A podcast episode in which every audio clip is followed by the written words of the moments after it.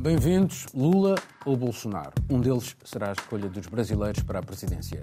Os restantes candidatos, outros nove, não conseguiram mais do que o papel de figurantes nesse duelo entre o chefe de Estado cessante e o ex-presidente. Lula parte favorito, de acordo com múltiplas sondagens, é hoje o candidato de uma série de forças que vão do centro-direita à esquerda libertária. Defende o fim da austeridade e o investimento em programas sociais e ambientais. O seu parceiro na vice-presidência é um homem da direita conservadora, próximo da Opus Dei. A sua presença ajuda a tranquilizar os meios financeiros e industriais, onde Lula não é muito popular. Bolsonaro promete manter o sistema de rendimento para os mais desfavorecidos, ampliar as privatizações e o acesso da população a armas. Apostou claramente nos 50 milhões de seguidores que tem nas redes sociais. Usou a sua mulher, muito apreciada nos meios evangélicos, para reconquistar esse eleitorado, um terço da população. Continua, no entanto, um personagem divisivo, desacreditado mesmo entre os meios económicos e financeiros que o apoiaram há cinco anos, alegando riscos de fraude no voto eletrónico, usado no país desde 1996, evoca a ameaça de um golpe militar em caso de derrota. Além da presidência, os brasileiros escolhem também deputados, senadores, governadores e votam ainda para as assembleias dos 27 Estados da Federação Brasileira. Tudo no mesmo dia, tudo neste próximo domingo. Carolina. É, domingo vai ser um grande dia né, para a comunidade brasileira, os brasileiros no Brasil, para nós que estamos também fora fora do país. Uh, nesse momento, a gente pode dizer que não tem nenhuma grande surpresa do que vem acontecendo nos últimos dias no Brasil em termos da política, da campanha. Uh, o que dá para destacar agora é que realmente. Mas foi uma campanha muito violenta. Muito. Houve pessoas que morreram. Absolutamente, absolutamente. Não teve, em termos de polarização, não teve nenhuma grande mudança. Os ânimos continuam muito acirrados e é um perigo nesse momento para os eleitores estarem diante de algumas situações. A gente tem temores, inclusive fora. Aqui em Lisboa, por exemplo, uma entidade, um, um, grupo, um movimento que é ligado a movimentos de esquerda no Brasil, mas não é um grupo partidário, entregou formalmente o um ofício ao Consulado do Brasil em Lisboa, externando o medo que eles têm de que a eleição aqui em Lisboa acabe também refletindo essa polarização em termos de violência, de conflitos mesmo físicos. Ah, bom, o consulado está tá trabalhando para garantir essa segurança, não é? Junto com a polícia, com a PSP, embora eles não informem como isso será feito aqui em Lisboa, mas dizem que estão atentos e acompanhando essa situação. Portanto, um, o que acontece no Brasil, claro, também se reflete nessa, nessa nossa comunidade que está no exterior. A gente tem agora, em termos de diferença, não é, da, de, da semana passada para cá, é um maior apoio a Lula de grandes nomes, de empresários, de políticos personalidades que até então nós consideraríamos que seriam impossíveis de se juntarem publicamente a essa campanha, e não só um apoio a Lula, mas um apoio a Lula já no primeiro turno. Isso é a novidade, não é o que vem se falando da semana passada para cá em termos de podemos resolver esta situação no primeiro turno. Achas que As... os brasileiros estão fartos desta tensão que... e preferem resolver uhum. isso já? Eu, eu acho que essa tendência existe. Eu não diria que 100% fartos, porque existe o eleitorado do presidente Bolsonaro, que sim, que continua apoiando e, e vai lutar por essa reeleição. Existe o eleitorado do ex-presidente Lula, claro, o grupo de petistas, mas existe aquela parcela da população que veio aos poucos mudando seu voto, seja para um, seja para outro. E o voto é obrigatório. Também. O voto é obrigatório no Brasil, vale lembrar, é um direito, claro, e nós devemos votar, mas é obrigatório, não é? Então, o que a gente vê agora é esse discurso do lado da candidatura do ex-presidente Lula, Lula de que a situação poderá ser resolvida no primeiro turno.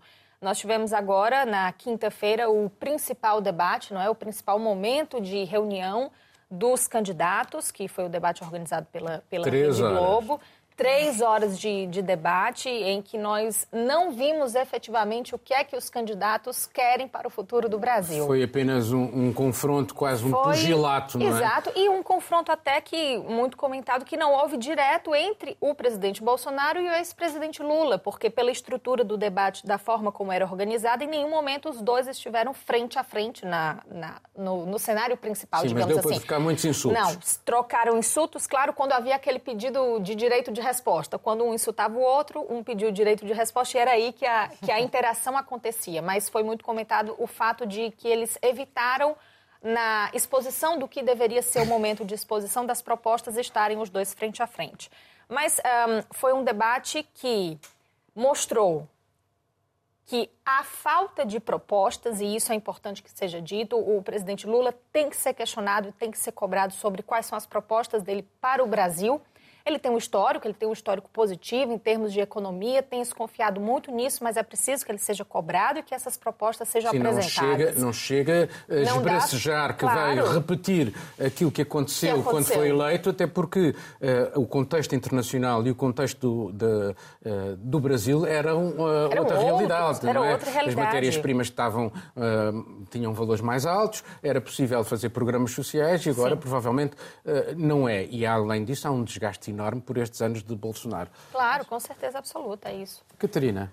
Esta quinta-feira também, mesmo dia uh, que acontece este debate, uh, tivemos uma sondagem, uma sondagem importantíssima, das mais importantes da, da Data Folha, que dá pela primeira vez a Lula da Silva 50% do, do voto. Uh, e a Bolsonaro deu um, os 36%.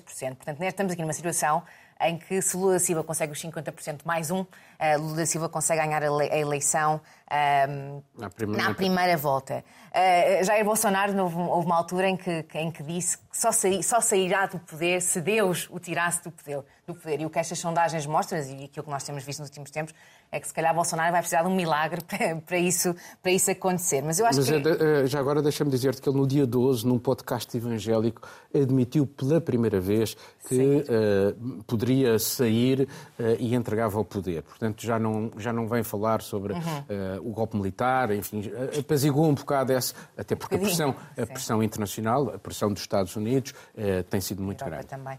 Sim, e eu acho que é importante nós refletirmos também, pegando nesse ponto, é como é que nós chegamos a este ponto de 2018 ser impensável. Uh, nós estamos numa situação em que Jair Bolsonaro vai perder as, eleições, muito provavelmente, uh, vai sair do poder e quem vai ganhar uh, é Lula da Silva do PT. e nós o que nós vimos no, último, no mandato de Bolsonaro foi que Bolsonaro, e continua a tentar, de certa maneira, tentar manter-se no poder o, o máximo possível, usando muito as ferramentas a seu dispor, como as redes sociais, para chegar às pessoas. Fake news. Muitas vezes com mentiras. Muitas, fake news. Muitas mentiras. Mudando até recentemente Mas a isso ele fez nas eleições de 2018. Sim, sim. Usou muitas fake news. Muitas fake news. Uh, só que ele, na altura, era uma novidade. Hoje tem um histórico e o histórico dele não é propriamente uh, muito bom. E na altura também, em termos financeiros, eram as ferramentas que ele tinha. Aliás, foi uma surpresa para o mundo. Eu acho que muitos políticas, políticos de extrema uh, tiraram notas para perceber como é que eles podem fazer isso nos seus próprios países. Temos um Bolsonaro que ainda este verão muda uh, a Constituição uh, também já em pré-campanha eleitoral para dar dinheiro às famílias e um Bolsonaro que tem vindo a indicar que não confia no sistema de votação eletrónica no Brasil. Já agora deixa-me dar-te um elemento que é muito curioso. Ele de facto fez um aumento de 400 reais para 600 reais naquilo que são os rendimentos para as pessoas eh, mais pobres. E disse que ia continuar esse rendimento, mas no Orçamento de Estado que ele uh, propôs, esse aumento não, não, está lá. Não está lá, sim, sim. Uh, mas o que eu acho é de, de, de Bolsonaro é que uh, toda esta energia, toda esta rebeldia, todo este extremismo não foi canalizado de maneira nenhuma para construir um bom governo, um governo eficaz e principalmente para melhorar a qualidade de vida da maior parte dos brasileiros. Nós estamos a olhar para um Brasil, neste momento, onde 33 milhões de pessoas ainda passam fome. Isso é o mesmo patamar de insegurança alimentar dos anos 90. Um, Houve uma regressão clara aí. Clara. E tivemos também a pandemia no Brasil, que também não ajudou, não ajudou à festa, mas que foi pessimamente gerida uh, por Jair Bolsonaro, que Ele descreve como uma gripezinha. muitos pedidos de destituição por causa, por causa da forma... Disso, por causa como... disso. E eu acho que muitos brasileiros não o perdoaram pela forma que Bolsonaro geriu a pandemia. Nós lembramos-nos todos e discutirmos neste programa e vermos as imagens de pessoas sem oxigênio e famílias a tentar comprar botijas de oxigênio. Portanto, foi uma vergonha uh, e manchou muito a imagem de Bolsonaro uh, no mundo. Eu acho que muitas pessoas não, não, não o perdoaram, principalmente as mulheres. Ele perdeu muitos apoiantes uh, femininos devido à, à, à, pandemia e também não conseguiu atrair muitos jovens. Eu acho que é importante aqui falar dos jovens, porque os jovens no Brasil, entre os, os, os 16, 16 anos e os 18 e os 34 anos, são 53 milhões de, de, de, eleitores. E são eleitores que foram criados, principalmente as pessoas entre os 16, 18, 19 anos, que foram criadas durante o boom económico de Lula.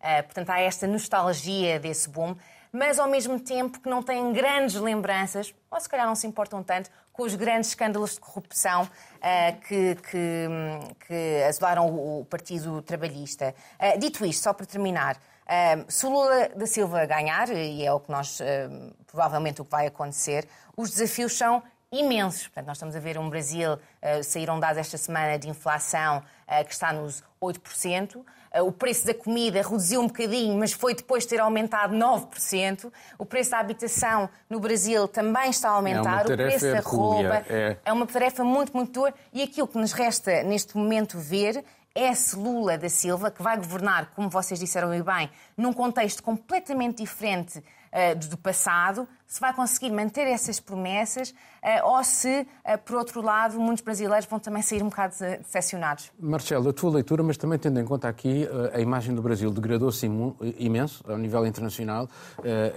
Por exemplo, o acordo entre a União Europeia e a Mercosul já começa a ser falado na perspectiva de que haja uma mudança no Brasil. Isto porque a questão da Amazónia também é central e houve, como nunca, uma, uma política ambiental absolutamente terrível nestes últimos anos. A política ambiental foi terrível, aliás, é uma das razões pelas quais uh, o mundo olha para o Brasil e conta com uma mudança de rumo. Uh, temos o pulmão verde do, do, do, planeta no Brasil. Eu acho que todo o mundo tem que, tem que, tem que assumir este, este compromisso com o Brasil. Ou seja, nós não podemos uh, impor uh, políticas de proteção ambiental ao Brasil gratuitas. Eh, é necessário apoiar estas políticas no, no, que, ser, no, que, for, no que for necessário, eh, mas é preciso ter, do outro lado, um Brasil e uma classe política brasileira eh, capaz de, de diálogo e, aberta sobre, sobre, sobre, este, sobre este tema que é absolutamente, absolutamente fulcral para, para, para, para o planeta e para, para, para os próximos anos e, e, e, para o futuro mais, mais longínquo. Um, em relação a, a, todo o resto, é claro que, é, ou se quisermos, em relação à vitória agora de, de, de, de Lula. A eventual vitória. A eventual vitória de Lula, estou a dar como, como assumido, o que não é assumido, mas digamos os dois cenários de vitória na primeira volta ou vitória na segunda volta, que, Já agora, que também é Marcelo, é outra sente, campanha. Sente que a, a, vitória na segunda volta, face a um ambiente de polarização, pode ser um bocadinho mais arriscada do que é agora, porque agora há uma, há uma votação plural para várias eh, entidades e aí ficará ainda mais polarizada entre Lula Exatamente. e Bolsonaro e, portanto, com, na situação em que está, é. o risco de, de, de, haver tensões vai multiplicar-se. Mas o risco... é o cenário provável no momento, não é? Embora existe aqui na mesa a possibilidade da primeira volta, mas a, e a segunda volta é ainda o que é. Não o... só, mas é a segunda volta. A segunda volta seria outra campanha eleitoral Sim. e nós eh, sabemos, aliás, em Portugal temos também experiência, embora não seja muito provável mas eh, aqui eh, nas eleições presidenciais portuguesas sabemos de candidatos que ganharam a segunda volta tendo perdido a primeira uhum. com grande margem. Um, não parece que seja o cenário mais provável no Brasil, porque provavelmente os eleitores de Ciro Gomes, uma grande parte do eleitorado de Ciro Gomes, votaria. Mas ele tem 8, 6%. Votaria em Lula, portanto. Não, não, mas em termos de risco de violência, o que temos é que temos o risco de violência numa campanha ainda mais polarizada ao longo de todo o mês de outubro, que ainda será uma campanha muito longa. Um, vitória na primeira volta será uma vitória por muito poucos uh, votos, que poderá, uh, mais uma vez, acirrar e estimular uh, polémicas sobre estas famosas eventuais fraudes eleitorais. E, e, portanto, os dois cenários são ambos perigosos. Eu li, eu achei muito interessante o que a Carolina disse. Carolina disse, eu não sabia também deste, deste risco de, de, de polarização violenta também em Portugal. Uhum, é interessante porque eu li e vi algum, alguns comentários de, de, de, pessoas, que, eh, de analistas que conhecem muito bem a América Latina, que dizem que eh, estes receios, e que são de esquerda, e que acham que este receio é, um, é, é apenas um, uma prova de eurocentrismo ou de, de a sobranceria do Ocidente, porque o Brasil vai dar uma grande lição. Eu espero que sim, eu espero, acho mais um wishful thinking, como se costuma dizer, mas seria uma grande bufetada de, de luva branca a Washington e aos trampianos.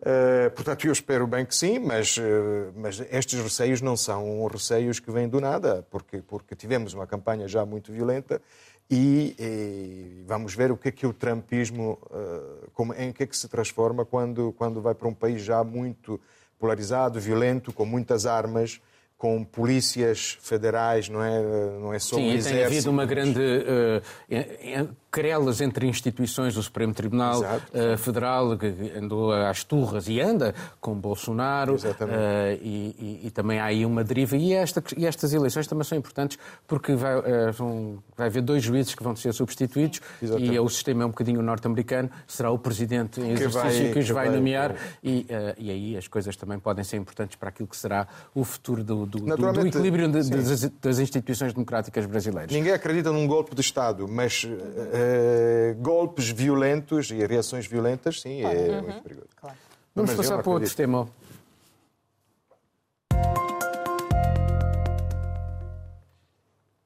As eleições em Itália trouxeram a extrema-direita para a chefia do governo esses mesmos irmãos de Itália que votaram há dias contra uma decisão do Parlamento Europeu a classificar a Hungria como um país não totalmente democrático.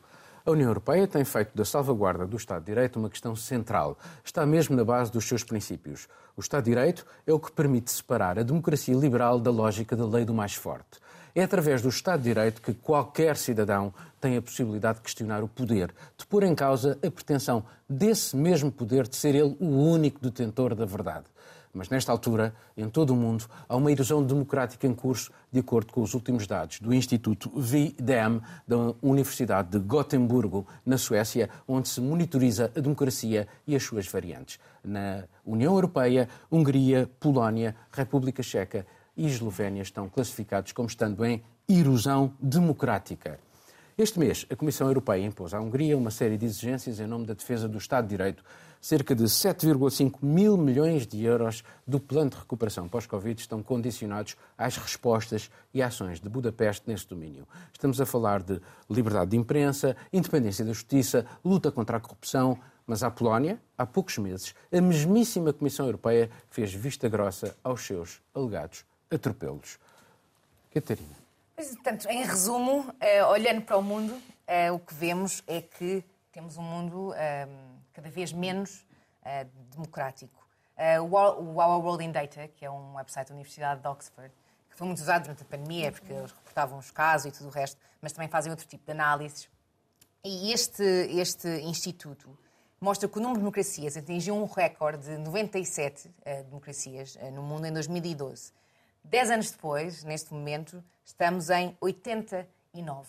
Ah, isso também quer dizer que o número de pessoas no mundo que beneficiam de direitos democráticos também está a diminuir ah, ah, bastante, de 3,9 mil milhões em 2029 para os últimos dados são 2021, 2,3 mil milhões. Isto também tem um pouco a ver. A Índia foi muito afetada, como é um, um país muito populoso, depois tem um grande impacto também uh, nos, nos, dados. Mas aqui há, há, uma reflexão que se calhar não estamos a fazer todos, que é o que é que contribui para isto? E se olharmos, por exemplo, para os Estados Unidos, para uh, o Brasil, para a França. As redes sociais hoje representam, representam o, o, o, espaço privilegiado onde as pessoas vão buscar informações. E aí as fake news proliferam. Não há é formas de quase de controlar. Uh, isto por um lado. Por outro lado, há uh, uh, a percepção de que, através das, das teorias da conspiração uhum. que proliferam, que a classe política mente e engana, que os jornalistas mentem e enganam. E, portanto, até que ponto, e eu não estou a pôr em causa as redes porque elas são muito úteis, como vamos ver no próximo tema, por exemplo, no caso do Irão, mas até que ponto é, é que é importante que quem defende um modelo de democracia liberal como este, onde podemos questionar o poder, eh, não deveria merecer debate e reflexão e encontrar os mecanismos claro. mais corretos para tentar salvaguardar precisamente este ambiente claro. de liberdade. E é isso que diferencia, neste momento, nós, fases prolongadas no mundo de autocratização, nos anos 30, nos anos 60, nos anos 70, mas a diferença neste momento são as redes sociais é um mundo uh, digital. Olhemos para o Brasil, que acabámos de falar sobre, sobre, sobre essa situação, que são redes que são usadas para uh, espalhar o próprio discurso de, de, de ódio uh, destes, destes políticos. Já agora, no Brasil, as, as, pessoas usam muito o WhatsApp, certo? e informam-se mais os dados é através do WhatsApp do que sobre a, através da televisão ou da rádio ou dos jornais. E, e, não só, e as redes sociais são usadas, são usadas pelos, pelos próprios governos para silenciar opositores, são usadas pelos próprios governos para silenciar a população, para silenciar uh, os meios de comunicação social. Um, e também temos um grande problema nas redes sociais, que às vezes não falamos sobre isso, que é as redes sociais criam bolhas de informação. O que quer dizer que alguém que tem um Facebook ou um Twitter ou um LinkedIn ou qualquer plataforma como nós temos está só exposto, na sua maioria, às suas próprias opiniões. Portanto, não, não, não é exposto às opiniões opostas. Portanto, há aqui também. As redes sociais foram criadas no início para criar debate a proporcionar esse debate. Mas as no pessoas fundo, estão em bolhas. No, no, fundo ainda proporcionam, só que as pessoas preferem viver na sua, na sua, bolha. Ao mesmo tempo. Mas não é disse... assim que, que nós funcionamos. Exatamente. As pessoas, quando é, compram um determinado tipo de jornal que tem uma tendência mais centro-esquerda ou mais centro-direita, também acabam por, por ficar mas fechadas está, em bolhas. É que, teoricamente... Embora os jornais normalmente tenham. Uh, claro. Não, claro. mas teoricamente, teoricamente já acabou a época em que numa casa, quando se compravam jornais, só se comprava um, não é? Hoje, teoricamente, podemos lê-los todos. Temos acesso a mais. Só que as pessoas continuam uh, obcecadas na sua bolha. Mas, mas também acho que é importante, e, e como referiste, uh, também temos que olhar para o mundo digital, que tem certamente desta parte negativa e são ferramentas usadas e abusadas pelos poderes, mas tem uma parte muito uh, positiva. Uh, é nas redes sociais que as pessoas muitas vezes se organizam, uh, onde as pessoas entram em contacto umas com as outras. Olhemos, por exemplo, para a Primavera Árabe, que foram os, os primeiros protestos foram organizados a partir das redes sociais, até para nós jornalistas as redes sociais oferecem-nos aqui uma oportunidade para contar, se calhar, lados da história em que anteriormente era muito mais difícil ter acesso. Portanto, aqui a rede social também joga dois jogos, não é? Tem, tem dois, dois lados do, do campo, em que tem um lado muito negativo e um lado uh, bastante positivo, uh, que pode também uh, contribuir para a, para a democracia. E aqui o importante é a regulação das redes sociais. As empresas donas das redes sociais, e é um debate que nós já tivemos aqui várias vezes, não se podem descartar de regular aquilo que se passa lá dentro. Se há discurso de ódio num Facebook ou num Twitter, a responsabilidade, claro, também do utilizador, mas também é da empresa uh, que é dona Obrigado. daquela plataforma. Portanto, isso é importante. Marcelo, vamos tentar acelerar aqui um bocadinho para ainda pegarem mais dois temas, mas sobre isto, uh, sobre esta questão de, de facto da defesa da democracia e pegando precisamente na forma como a Comissão Europeia atribuiu as verbas à, à, à Polónia eh, sob base de uma promessa de que eles iam alterar as coisas e à Hungria eh, não. Eh, não deveria haver aqui uma, menos dois pesos e duas medidas, porque, obviamente, a leitura mais fácil é dizer como a Polónia é contra a Rússia e a Hungria não é bem contra a Rússia, se calhar foi isso que levou a União Europeia quando a defesa do Estado de Direito não pode uh, ter em conta estes critérios. Sim, é verdade. E a resposta está aí. E, por acaso, até não gosto de dizer isso, mas eu já tinha dito, ou seja, parece-me muito difícil. Eh, a guerra na Ucrânia, a invasão da Ucrânia, eh, de certa forma, hum, deixou um bocadinho esta suspensão sobre a ação de Bruxelas sobre os países de leste, sobre a Hungria, sobre a Polónia. E, hum, e agora, isto aparece ainda mais claro, eh, eh, os financiamentos são usados também para para castigar o país que, face à frente de, de, de, combate com a Rússia, é muito mais ambíguo. E agora é deixa-me é fazer-te uma questão sobre a Itália. Achas que Giorgia Meloni, que teve esta posição relativamente à, de defesa da Hungria, quando o Parlamento Europeu disse que era um Estado não totalmente democrático, achas que a Itália de Giorgia Meloni, do governo de Giorgia Meloni, vai uh, tentar também condicionar aqui as questões do Estado de Direito, considerando a posição uh, relativamente à Hungria e a proximidade que ela tem com o governo conservador uh, polaco? Giorgia Meloni tem uma posição que é uma posição de soberania nacional, ou seja, temos aqui uma tentativa de criar uma integração europeia e há partidos, movimentos, tanto da extrema-direita como da esquerda, porque sobre, sobre a União Europeia acho que não há uh, grandes diferenças. Mais uma vez, pode haver diferenças de conteúdos. Atacar a Hungria porque é a Hungria. Mas não há uma grande diferença também com o que dizem alguns partidos da esquerda. Eh, e não falo apenas da esquerda radical, extra-parlamentar, falo também de, de, alguns movimentos, por exemplo, da esquerda representada no Parlamento em, em Itália. Eh, sobre o facto de que Bruxelas não pode interagir a este nível com os Estados nacionais. Portanto, é, é uma visão diferente daquilo que queremos fazer na Europa.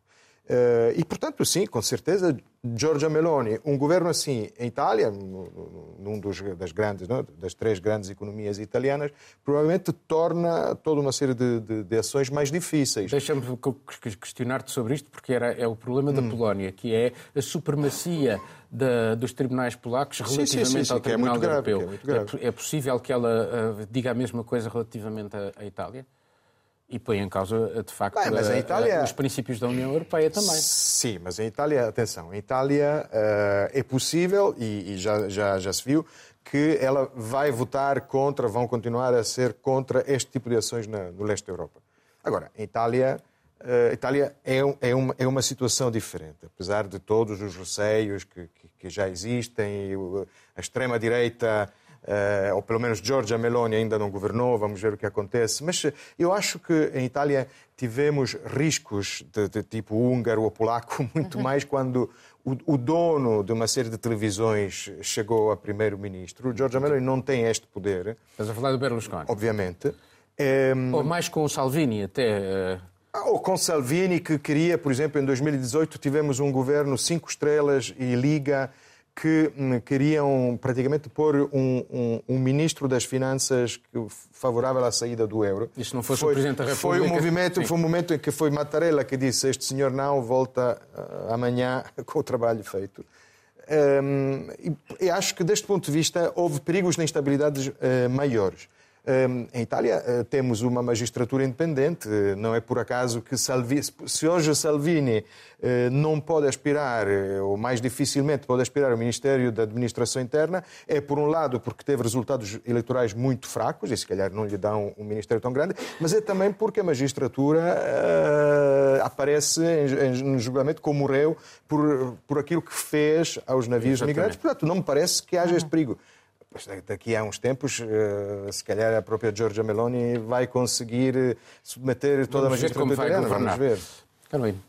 Bom, dentro dos dados do Instituto Videma, a gente tem o Brasil categorizado como um país em erosão democrática, também, é? que é também, um dos, dos, termos utilizados. E eu acho que vai perfeitamente aí uh, de acordo dentro do que a gente tem visto, pelo menos de 2018 para cá, não é? do que tem acontecido com o Brasil.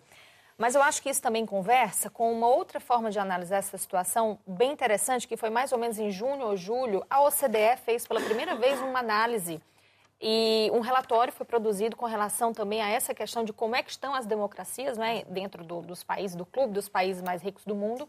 E isso está muito atrelado à questão da confiança. Quanto menos as pessoas confiam nas suas instituições, é maior o risco de que essas democracias entrem em erosão. E eu achei extremamente interessante. Como é que as pessoas deixam de confiar nas suas instituições? Nós já falamos sobre isso aqui também algumas vezes, olhando muito também, às vezes, para os contextos em África, aqueles contextos de países que sofreram golpes de Estado, que vêm enfrentando toda essa instabilidade com relação ao seu modelo de democracia. E quando a gente olha para o Brasil, por exemplo, nós temos um cenário de desconfiança de antes de 2018. Nós tivemos uma presidente que sofreu um impeachment por diversas suspeitas, e aí não entrando no mérito de se é legítimo ou não, mas foi um impeachment de um presidente que aconteceu. Nós tivemos grandes escândalos de corrupção Já também que aconteceram. Tido com o também. Tínhamos tido isso antes. Quando nós chegamos em 2018, dá para a gente dizer que a população brasileira está plenamente uh, descontente e desconfia das suas instituições. E isso veio sendo incitado muito claramente ao longo desses quatro anos no governo Bolsonaro, e é o que ele continua fazendo. Se a gente volta então agora para o momento eleitoral, não é, do que vai ser definido no domingo, a gente teve quatro anos de um presidente eleito democraticamente falando que o sistema eleitoral brasileiro não funciona ou que é um sistema fraudulento, é o sistema que elegeu esse presidente. Vamos ter que passar para, o, para outro tema, já agora, o, López Obrador, que é um homem de esquerda no Sim. México, que fez exatamente a mesma coisa, pôs em causa o sistema eleitoral do México. Vamos passar para mais um tema. Mulher, vida, liberdade. O slogan ecoa há vários dias por todo o Irão é o grito de protesto de estudantes, comerciantes, cidadãos comuns, mas especialmente de mulheres. O catalisador dos acontecimentos foi a morte de uma jovem simplesmente por ter o véu mal colocado. A imposição do véu às mulheres é o sinal da Sharia, as normas religiosas tornadas direito comum no regime teocrático iraniano. Mas as manifestações cristalizam uma série de outras queixas. Economia em colapso, corrupção endémica, restrições sociais, repressão brutal. Desta vez, e para não variar, com várias dezenas de mortes várias centenas de detenções. Mas o mal-estar tem tido um eco como nunca. Cantores, desportistas, músicos, professores condenam publicamente o que se está a passar e não costumavam fazê-lo. A linha dura do governo, essa permanece inflexível. Como noutros protestos no passado, a repressão é à porta fechada e em clima de terror. O regime atribui os acontecimentos a uma conspiração inimiga, países ocidentais e Israel, um argumento que desta vez também se repete. Marcelo. Bom, obrigado por me deixares falar primeiro sobre mulheres. É uma, é uma decisão discutível, vamos ser, vamos ser, criticados, mas eu vou ser muito rápido. Sobre, sobre, sobre os protestos no Irão... É uma questão de igualdade. Eu abri uh, É verdade, é verdade, é verdade. Não, não, não, não, eu estava a brincar naturalmente, mas, é, mas, mas isso dá um pouco a ideia, e no fundo era uma das coisas que eu queria dizer sobre o debate da igualdade no Ocidente e o debate e às violências noutras zonas do mundo, coisa que às vezes é uma diferença que muitas vezes eh, muita gente não, não, não percebe e, e, tenta fazer todo um grande caldeirão de, de, de, injustiças, mas não há, há muitas nuances. Sobre, sobre, sobre o, o, o, o conteúdo do, do, do protesto das, das, mulheres iranianas, não, há muito pouco a dizer, é um conteúdo eh, profundo e de, grande justiça, uma batalha de de grande, de grande justiça que todos nós devemos apoiar. Por em causa o véu começou em 1979, uh, tiveste várias manifestações, tens mulheres que foram presas em 2018, 17, no dezembro de 2017, a advogada que as defendeu foi condenada a não sei quantos anos de cadeia, uma brutalidade, uh, tiveste o mais stealthy freedom, que era quando elas tiravam o véu e metiam nas redes sociais, portanto, ah, e a mulher é uma espécie de Irão, cidadão de segunda categoria. O Irão é o país que eh, menos confirma uma teoria de relativismo eh, cultural, eh, muito na moda esquerda, que diz que, no fundo, eh, é uma religião, a religião é assim e as mulheres aceitam o véu. É um exemplo de que no Irão, eh, digamos que a memória de eh, uma ditadura, uma, uma, uma, situação injusta politicamente, eh, com grandes desigualdades anterior à Revolução Comunista, mas aquela laicidade, aquela memória da laicidade é ainda muito, muito forte. E as mulheres iranianas sabemos que nunca eh, aceitaram esta, esta, esta imposição do véu, sobretudo nesta forma em que é preciso eh, tapar eh, o cabelo, é como uma polícia que vigia a forma como vamos dizer, o, Está o pior agora, desde que foi eleito Exatamente. o presidente Ibrahim Raisi, que, enfim, era menos. Sim, mas é. A menor no, no, anterior presidente. São, são, sim, são formas de repressão. Mas há uma coisa importantíssima, só para concluir, é que o que é que nós podemos fazer com o Irão? O grande problema político e geopolítico com o Irão é que nós temos um acordo de não proliferação de, de, de, armas nucleares. O Irão tinha assinado este acordo, o famoso Acordo de Viena. Foi Washington que saiu com Trump em 2018 e nós reabrimos esta negociação. É um país com o qual precisamos de negociar para evitar uma escalada de violência, de, de uma escalada de armamentos muito perigosa e este é um pouco uh, o, o, grande problema. Voltamos à questão russa, ou seja, Não, voltamos normalizar. À questão do Estado de Direito Sim. e das liberdades. Não, mas a questão é normalizar outra vez as relações com o Irão, assim como achávamos que tínhamos normalizado, ou que estávamos a normalizar a relação com a Rússia mas em troca de quê? Portanto, o, o, o, o, que está em jogo é muito, muito, muito perigoso e muito complicado. Eu, eu, vou passar para ti, só para dar aqui um elemento que eu Sim. acho que é interessante para, para, para, a reflexão, vamos ter que ser rápidos. No Islão sunita, mais radical, as mulheres nem sequer podem estudar. No Islão xiita, no, no, que é o caso, do Irão, as mulheres podem estudar. Tens mulheres muito na universidade, no cinema, eh, eh, em todo o lado. E, portanto, o acesso à cultura é aqui, desempenha aqui um papel muito grande e que ajuda de facto, a cimentar esta ideia de que, afinal, há outros caminhos, afinal, é possível haver é. outro, outro tipo de liberdade. É. Ou não? Isto remete para aquela questão do Estado de Direito que estávamos a falar.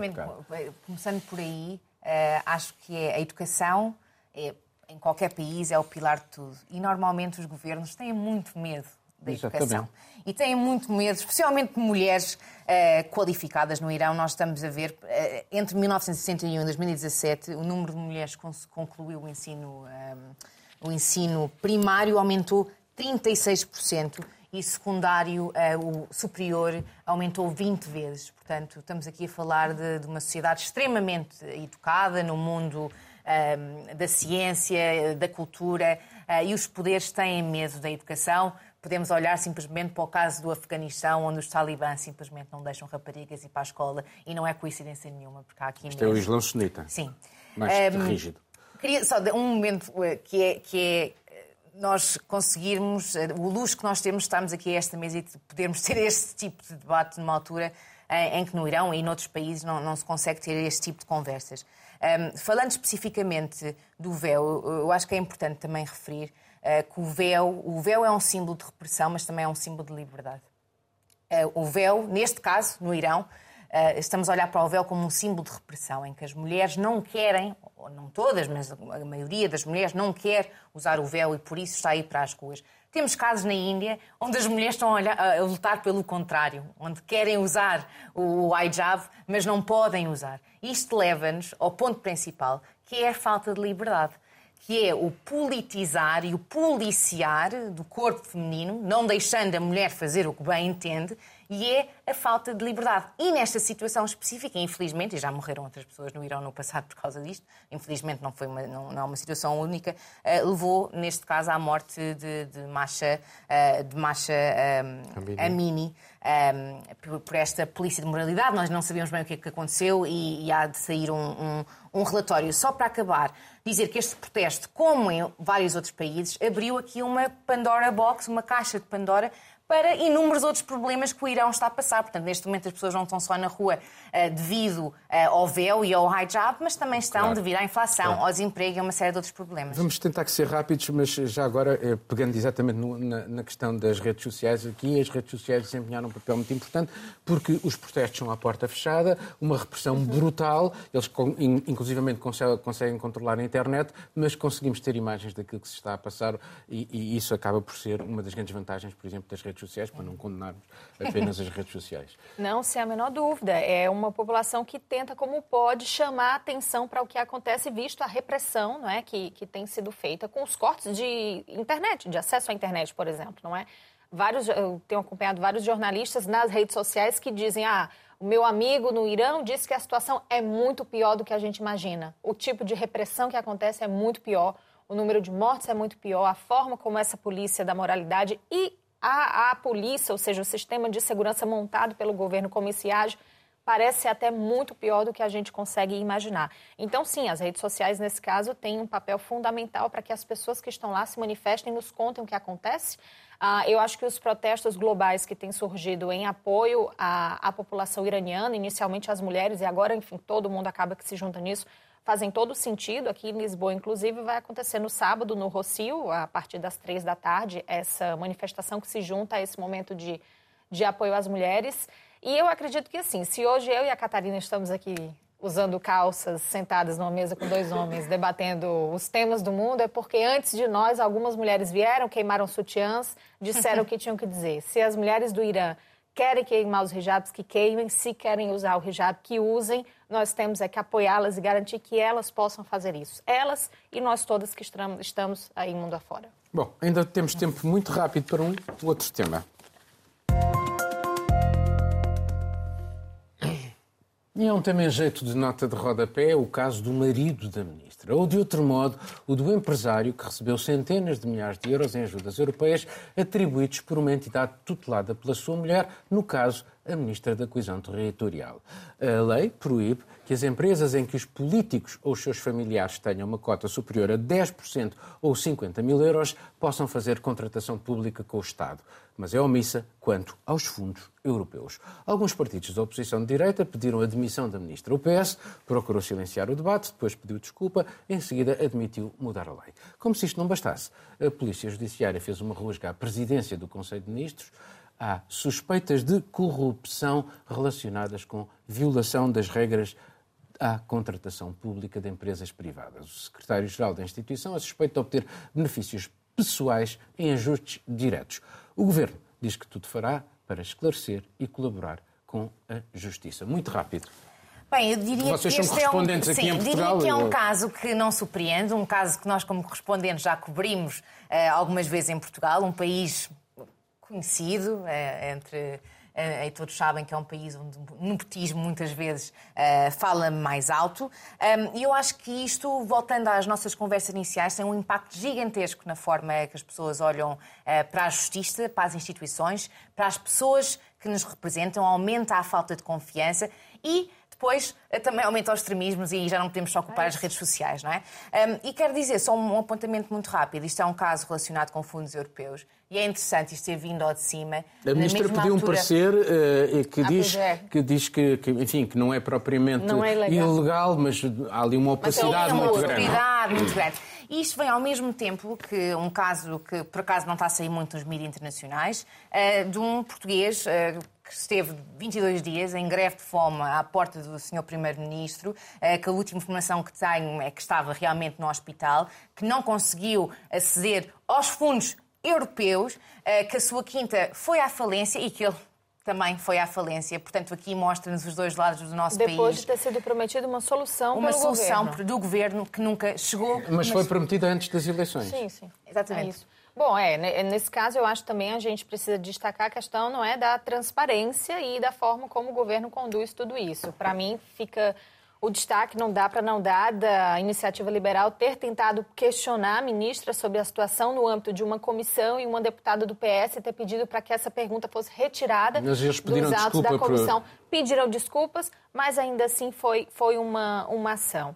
E uh, hoje, mais cedo, eu estava vendo que mais um ministro que foi solicitado uma audiência, não é? Ou seja, que fosse prestar uma, uma audiência ao parlamento, mas o ministro é barrado pelo PS de comparecer oitavo, segundo o Expresso conta. Então, nesse momento, a gente tem pedidos de esclarecimento que não acontecem porque, de alguma forma, o Partido, o Partido Socialista vai atuando para barrar. Ah, não é ilegal, mas existe sim a obscuridade, é uma questão de transparência muito séria com a qual Portugal vem lidando já há bastante tempo, como a Catarina disse não é uma novidade, mas não pode continuar passando em branco. Então, bom, é acompanhar o desdobramento e ver como é que vai ficar essa situação. É, e achas que isto contribui, de facto, eh, para um ambiente Uh, e fortalece, digamos, forças extremistas? Sem a menor dúvida. Está atrelado com o, que, com o que nós comentamos aqui com relação ao Estado de Direito. Uh, nesse, nesse relatório que da OCDE, que junta confiança com as questões que levam uma democracia a, a ir ruindo, isso está totalmente relacionado. A partir do momento em que as pessoas perdem a confiança no seu sistema, sistema legislativo, nas suas instituições, isso abre espaço para todo tipo de discurso de movimento populista. Quem ganha em cima de uma situação dessa é quem faz um barulho muito grande dizendo que luta contra a corrupção. A bandeira maior de luta contra a corrupção que a gente viu no Brasil nos últimos anos foi de quem? Foi do presidente Jair Bolsonaro, que ganhou as eleições em 2018.